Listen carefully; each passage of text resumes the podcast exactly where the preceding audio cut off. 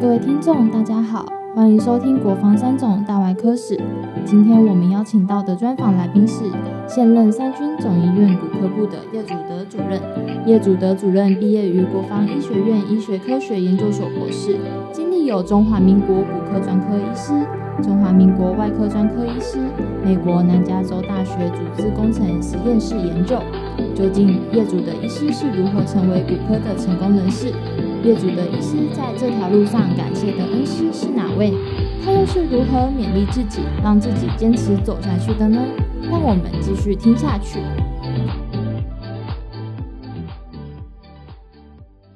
那我们今天来到骨科部，好，我们来访问我们的业主的叶主任。那这这几次呢，我们从前辈，好，那个我们的邵克勇院长，然后梁柏林院长。访谈完以后，我们知道我们骨科的历史。那我们从这一次，我们想要了解一下我们骨科的继往开来。那我们请我们的叶祖德叶主任来帮我们分享一下，你当时为什么会选进骨科？那你在骨科这一段里面，你最感谢的是哪几位？那未来你自己觉得说，在骨科里面有什么可以发展跟突破的地方？请你来跟我们分享一下，谢谢。谢谢院长。呃，我是山东骨科部叶子叶医师哈，是。那我是八十七期，一个八十七期。那我当时会想选进骨科，主要是因为我在实习的时候哦有 run 过骨科。那我认为在骨科那段实习的收获时间，就是发现说，哎，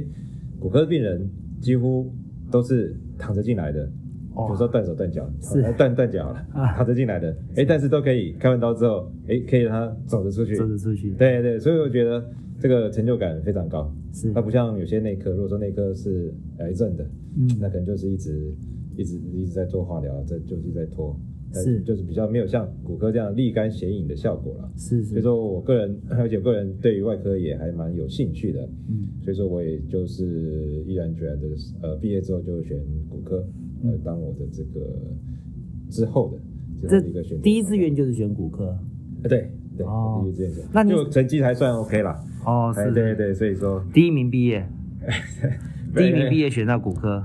哎，事实上我们我们七班那个第一名是戴训生啊，啊，军费生第一名就就是我。对对对，因为这个通常我们选科里面啊，这个你没有前前几名的，你自己的第一志愿很难选到。对对。对，所以您是第一第一名第一志愿选上这骨科也不容易。那您进入到骨科以后，您是怎么样开始你的骨科之路啊？OK。那我从住院医师当完当总医师，然后也照正常的程序到金门一年，好，然后之后再回三总服务。那呃，对基础研究方面也还蛮有兴趣的，所以说我就去念国防医学院的医学科学研究所。然后呃，刚好刚好我那时候的呃部主任是吴兴盛呃吴教授，好。那他也认识了 南加大，南加大的一位客座教授，那就把我跟他呃做一个连接，就是等于说我在国防医学院念博士班的时间，第三年跟第四年的时候，把我送到南加大，是。去跟美国的教授一起做基础研究，好，然后我在呃南加大那边待了大概一年半，博士学位结束之后，哎回来这边，哦完成博士学位，那。所以说，我现在呃，目前专攻的是在创伤骨科。哦，是。对对对。那我想，因为这三种分的科很细，是。那必须要在当时的部主任认为说，哎哎，哪个科需要哪些人的时候，他会指定某些人去做哪个科。他有时候可能没有办法说这么如你愿的，你想。走某个科就就去走那个科，但是 我那时候呃刚进来的时候要选科的时候，因为我读完博士班，刚好吴先生吴主任刚退退伍，是。退伍，然后接上来的就是王世杰王主任，是。呃王世杰王主任的话，那时候就给我三个选择啊，我记得。他第一个问我说，你对于创伤骨科，就是所谓的重大骨盆骨折跟髋臼骨折这一块，嗯，你有没有兴趣？第二个就是问我说，你，对，呃。手外科有没有兴趣？第三个就是问足踝外科，因为这三个科目前那时候我那时候还没有太多的人选。是，那我认为就是说，哎，创伤骨科，呃，特别是针对在骨盆骨折跟髋臼骨折这一块，那时候几乎很少人做这个，所以说我就跟王世杰王主任讲说，好那我就做这方面。刚好王世杰王主任他也是专门做骨盆骨折的老师，所以说他就 叫我 OK 没问题。那之后我就跟王主任学习。对对对，当时你为什么会想说这三个骨科，你为什么会选择这个比较冷门的这个科啊？嗯，为什么会特别想到？你是因为王主任的的关系，所以你选择，还是因为你对于这个这个领域你本身就有兴趣？我对这个领域本身就非常有兴趣。哦，本身就有兴趣。对对对，应该讲说，我相对来讲，我对另外两个领域就没有像对骨盆这么有热忱。我觉得骨盆骨折，因为这边的困难度是蛮高的，是我喜欢这种。挑战性比较高，挑战性比较高的。我们知道，我们现在骨科哈，尤其是在骨科部，历来很多的长官都非常优秀。那到你接任主任的时候，你会不会有这个很大的压力？那自己有什么想法？说在在这个您担任主任了以后，想要怎么样拓展我们的骨科部？对，哎，我们现在骨科部细分很多了哈，呃，关节重建，嗯，哦，脊椎骨科、创伤骨科、运动医学是，哦，小儿外科，呃，小儿骨科。呃，脊肿、脊椎肿瘤手术外科、哦，足踝外科、手外科等等。那呃，我们骨科部目前准备要成立一个运动医学中心，是。哦，那这个是我们后续几年的一个重点的项目规划项目。对对，院部长官也都非常同意。那另外的话，各个次专科哦，我都希望能够安排有适当的学弟学妹哦人选来去走。相相关的科别，就是让每个次专科啊，骨科次专科都有人可以进入这个领域。那我也希望说，呃，进入那个次专科领域的人 都能够自己多学习相关的一些知识进修等等，去呃国外深造等等，然后把这方面的这个 knowledge 啊，要慢慢慢慢建立起来。对我们之前哈，在骨科部的次专科有几个，到你以后。成立了多少？特别跟我们分享一下，我们现在骨科部的瓷砖科有哪些？目前在骨科学会的瓷砖科，就刚刚讲的哈，关节重建，哦，运动医学，哦，呃，创伤骨创伤，好，然后小儿骨科，然后再就是足踝外科、手外科，对，那另外还有就是呃骨肿瘤等等。大概是这些，所以只有运动医学这一块还没有成立起来，在我们这个这我我们现在我们现在事实上就已经有任务编组，就是一般骨科的编组、创伤骨科的编组，然后呃脊椎骨科的编组，还有运动医学科的编组。只是说我们准备要成立一个运动医学中心，运动医学中心就是说呃在我们那个楼下生长地下室哈，就是拨一个地给我们，我们可能就是要发展。类似有点术后疼痛的治疗，再加上 AI 的 AI 智慧 AI 智慧，把它结合起来，应用在骨科术后的一些复原，或是运动选手的一些呃治疗复原等等这方面，这个是非常重要。尤其我们最近这今年奥运又这么好的成绩，所以运动医学可能是未来很重要的一个。一个一个里程碑啊！那可是我们在通常讲运动医学的时候，我们常常会想到是，呃，复健科的领域会居多。那您在这运动医学中心这个，我相信也是您接下来要去规划的。你怎么去规划这个运动医学中心？那跟骨科、复健科之间怎么去做协调呢？我想，它这个是一个 team work 了哈。嗯。就像你讲的，呃，骨科医生当然是以骨科来领导哦，当然一定会包括复健。那甚至中医、营养这些全方位的来照顾我们的运动选手。是，我们现在常常在这个整个的这个骨科未来的发展上，又有人在提到这个再生医学这个部分呢。我想请教您，您自己在骨科担任主任的时候，有在想规划这个领域的发发展吗？对，我在念博士班的时候，就是呃，利用组织工程啊，就是制造一个。O A 的 model，然后用那个 变 P 去治疗，O A，所以说我那时候就体悟到，就是说这个组织工程，哦，干细胞 scaffold，哦，这个东西在骨科来讲是是未来的一个发展之路了。嗯，因为呃现在的骨科的发展跟二三十年前发展不太一样，是因为现在目前的这个医材的进步，嗯。手术的进步，还有就是这种生物材料的进步，可以让骨科医生可以做非常多不同的事情。我举例来讲，呃，医材的进步，内视镜这些东西，我们可以现在等于说用内视镜手术来完成脊椎的手术。嗯。然后在医材方面的话，现在有所谓的很多的这种护手式钢板，等于说是用微创的方式，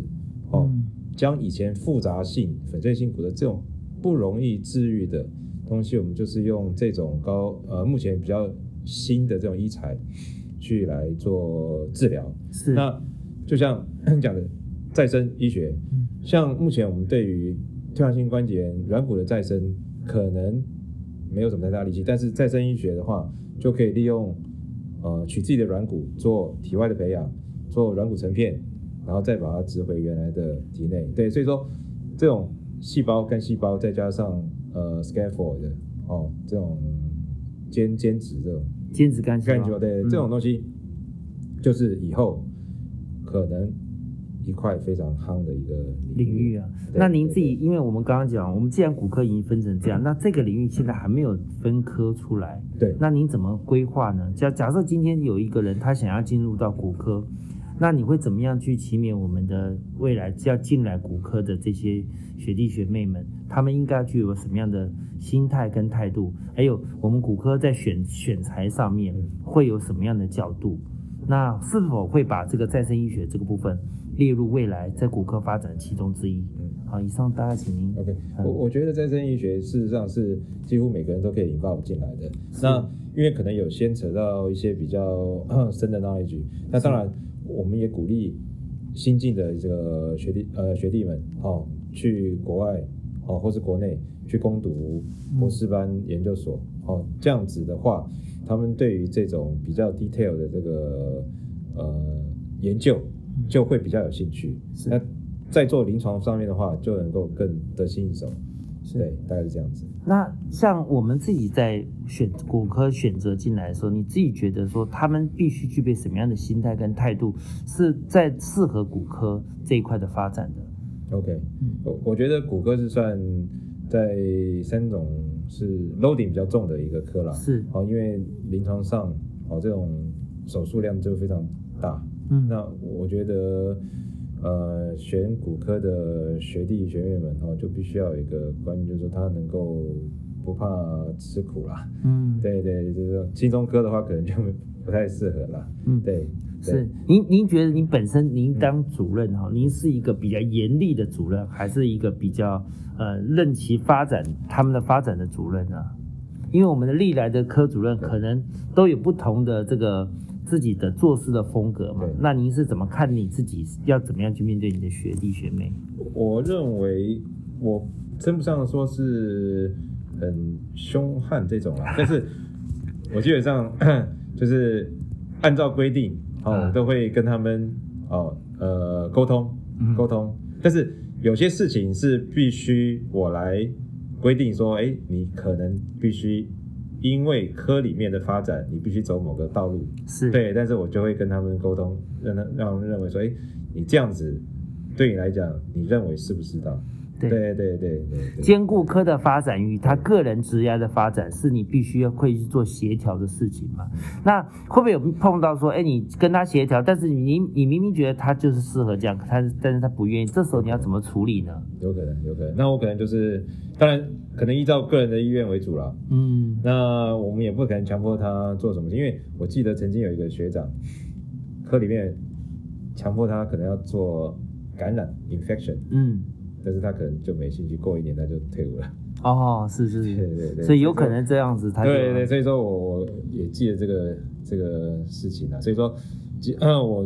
assign 某个学弟做某一个次专科的时候，我一定会先问清楚他，哎，你以后做这个东西以后可能会有哪些发展，你愿不愿意做？那如果说你不愿意做的话，可能还有第二个次专场，你看你你自己觉得你你比较适合哪边？但是我会跟他讲说，我们科里面目前是需要某一方面的人才，如果说你 OK。哦，你的兴趣也对这个也不排斥的话，我当然希望你就按照我的规划哦走这方面。对，那你可以有第二个次专长去按照你的路去走。是，您当时是 V two 的时候出国嘛，对不对？对对。那您当时出国的时候，是我们公费出去，那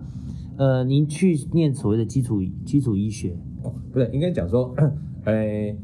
我是 V two 的时候去念国防医学院的医学科学研究所，是，但是因为我的呃指导教授是吴兴盛吴主任嘛，哈，但是还有一个。共同指导教授是国外的指导教授，啊所以说我就可以用共同指导教授这一点，哈，在在我国防医学院第三年跟第四年的时候，等于说利用自己的自己的时间去那边去做实验。哦，我是并没有在那边修任何学分，但是就是在跟指导教授共同指导教授，对对对，共同指导教授实验，然后在那边完成这个论文。的 paper 的写作，嗯，然后再再回来，对对对。那您在国外那一段时间有没有给你什么样的刺激跟启发？毕竟环境不一样，啊对，看到的东西你可能会觉得，哎，这个东西在国内，或者是你未来担任到主任、组织、组织主任以后，你会有对你有什么一些影响吗？诶，我觉得国外的这个研究风气，不，呃，我那边去的实验室大概就是专门一个南加大的一个组织工程的实验室。是，对对对，虽然跟医院的骨科部是没有很密切的连接啦，哦，但是至少个人在那边是觉得他那边的研究风气，他们有时候其他各国的一些研究生，嗯，对我在那边跟他们做交流，就认为说，哎。他们的呃做事的这种研究，注重研究的这种专专业的态度啊，是我是蛮蛮欣赏的。是也希望以后的呃后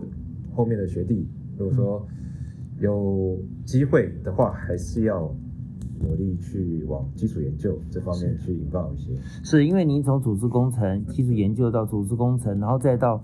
后来你选择的所谓创伤骨科这一块嘛？对。那对你这样子一串一连一一连串的这样下来的时候，你觉得创伤骨科在未来的发展性，呃，你觉得它它会有什么样的延展吗？OK，在我个人，我觉得我最大的成就是说我利用三 D 电影，嗯，对，利用一个将病人的这个。我我举骨盆骨折或是髋臼骨折来讲，因为骨盆骨折、髋臼骨折，它这边如果说要用钢板、钢板去固定的话，目前并没有一个很适合的服贴的钢板，所以说以前传统在开刀的时候，都必须要在手术当中把那个直的钢板给它凹成弯的、适合病人的形状的钢板才放得上去。但是我们现在有 3D 列印的技术，然后也有这种电脑软体的这种技术，我我可以在手术前就把这种骨盆骨折的病人，哦的这个整个骨盆印出来，一比一的印出来，然后我就可以在他那个骨盆上面，我预计钢板要怎么放，怎么规划，钢板的要怎么曲折，怎么弯，我都可以按照那个骨盆去给它事先把它弄模拟出来。对对对，那甚至把直的钢板给它弄成弯的、斜的，各种不同的角度。嗯，那这样子的话，在手术当中就节省很多去弯折。去磨合的时间，对对对，所以说我我用这个技术，我获得这个 S N Q 啊，S N Q 对国家品质标章，嗯，对对，这个恭喜，这个也是我认为呃创伤骨科哦这种三 D 结合三 D 列印哦，然后结合目前的现有的这种微创微创手术的技巧，嗯，是以后未来的一个发展的，那当然。组织工程越来越进步，是那可能一些骨折的愈合，或者说有太严重的骨折，有这种骨缺损的，嗯，那我们可以之后用这种生物工程技术补骨，嗯，补骨让骨头愈合，是的对，这个也是以后以后的一个发展。对，现在比较大的像骨折的问题，有时候碰到一种粉碎性骨折的时候，那这种骨折还有办法用您刚刚所提的这种方式来做补？补强吗，因为碰到粉碎性骨折，很多医师都束手无策，就是只能够做一般的这种处理。那您会怎么样方式？对，现在呃粉碎性骨折基本上传统的话就是你说打开来，但是打开来的话，它等于整个都会破坏掉它的这个呃骨头的一些我们讲说 plus supply 就是血液血流供应。那 就我刚刚讲的微创是针对粉碎性骨折，我们只要大方向不变，就是说整个柱子柱子的梁是正的，嗯。虽然中间有一些小破洞，嗯。哦，但是我们只要用钢板去给它撑起来，嗯中间小破洞自己让它慢慢去撑住。挡住。对对对对对对，嗯。事实上有些粉碎性骨折用这种呃微创的方式的话，是还可以达到不错的效果。是那另外就是可能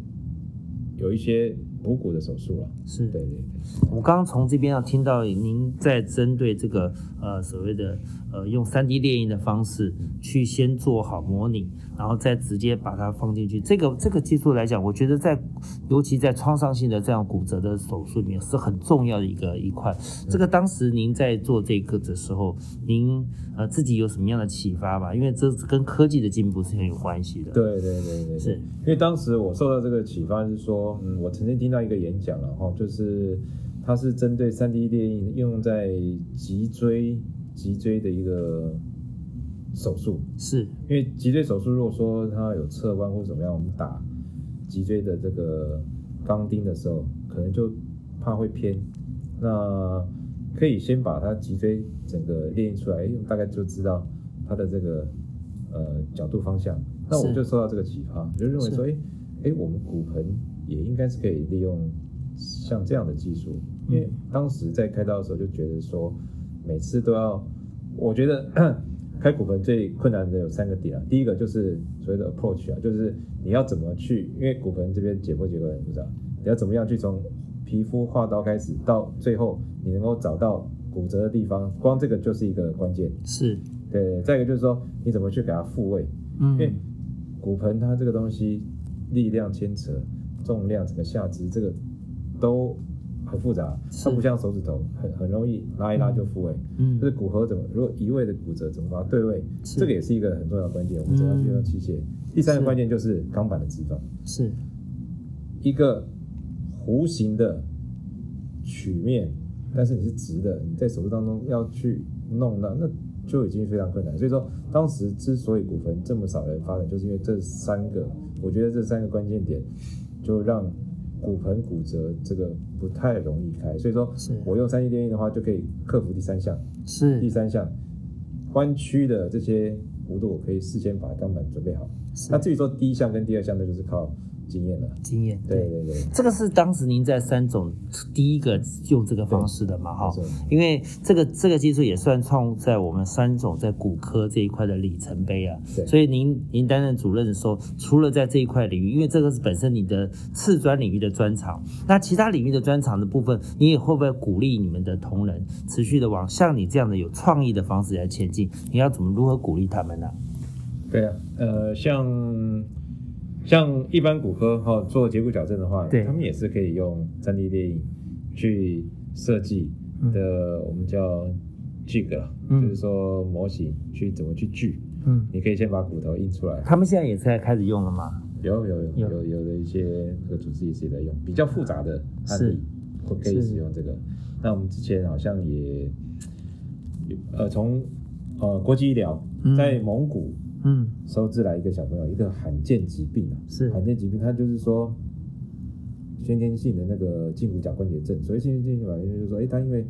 某些疾病关系，他其实胫骨断掉之后，他就一直不容易长，所以就在那边处理了好久都不会长。那来这边的话，呃，就脚就短，另外一只脚就短很多。那 那我们也是有一个小儿骨科医生，哦，也是利用三 D 打印技术，先把这骨头印出来，然后呢，就用这个骨头哦去做模拟。所以说，三 D 列印技术也是一个术前模拟一个很好的工具，它是。就把那个骨头，哎，钢钉要怎么打，哦，那钢板要怎么折弯，哎，嗯，都事先规划模拟一遍。是。对对对，在您这个是这个是您在整个呃我们的骨科部里面有没有呃哪一件事情呢是你印象最深刻的一件事情，而到现在都还难以忘记的？呃，我觉得对病人治疗的满意，应该就是我最最大最最深刻的记忆啦。哦，啊。我我当然有很多病人，像特别是我处理的就是骨盆骨折的，这他们的受伤很多都是一些，比如说被车碾过，或者说高处坠楼、不幸坠楼，对对对。但一旦你把他救回来之后，他他真的会感谢你一辈子，甚至哎，他还会带他的家人嗯。一起来到我们这诊间，有时候每每年都会定期来找找我，所以我觉得这这这最满意回馈。然后从生死关生拉回来对，就是鬼门关那边把它拉回来，哎，这个这个就是我最最满意的事是情。，那对于未来你怎么样的期许你的骨科部门呢、呃，未来的发展，你有没有期望期许你们骨科部门要怎么样做？呃，我希望就是说，我们各个主治医师他都能够针对他的次专科哦，都能够第一个在基本上学会国内的学会方面都能够呃表现。嗯，再来的话，能发表发表文章，发表文章，对对发表文章，好、在国际上的一些呃骨科的一些会议，哦，做表现。那当然，这些技术越来越多之后，可能就是就像刚刚讲的，呃，用国家品质标章这些东西来、呃展现出我们三种的骨科的一些实力。是是是，我我刚刚听完你讲，这创造我们很多我们骨科部啊很多的新的里程碑，从三 D 列印啊到国家品质奖，这些都是在您任内所做的。那所以最后我想说，因为我们这一次国防三种大外科史啊，是我们有拜访过我们很多的前辈，那骨科部一直到您发展的越来越好。那在这边，我想说，您对于我们国防三种大外科史啊，您本身也是主任编辑，那你怎么看我们这本呃未来要发展的这一本我们的这个史史料？OK，我想这一次的编辑最重要的意义就是说，我们可以经由老师们的一些经验，嗯。让我们知道说，诶，以前的老师是怎么样走过这么艰辛的路程，建立好这么好的基础。像我们骨科在几位老师们，哦，还历任我前面几位的主任的带领之下，是，哦、建立好这么好的一个基础，我们不能就是必须要在这个基础上面，等于是要再更更更进一步，更上一层楼。对，那这这本外科史的话，就是让我们知道说，哎，老师们的一路的辛苦历程，那嗯给我们后后面后学的一些鼓励，鼓是励。那我们就是要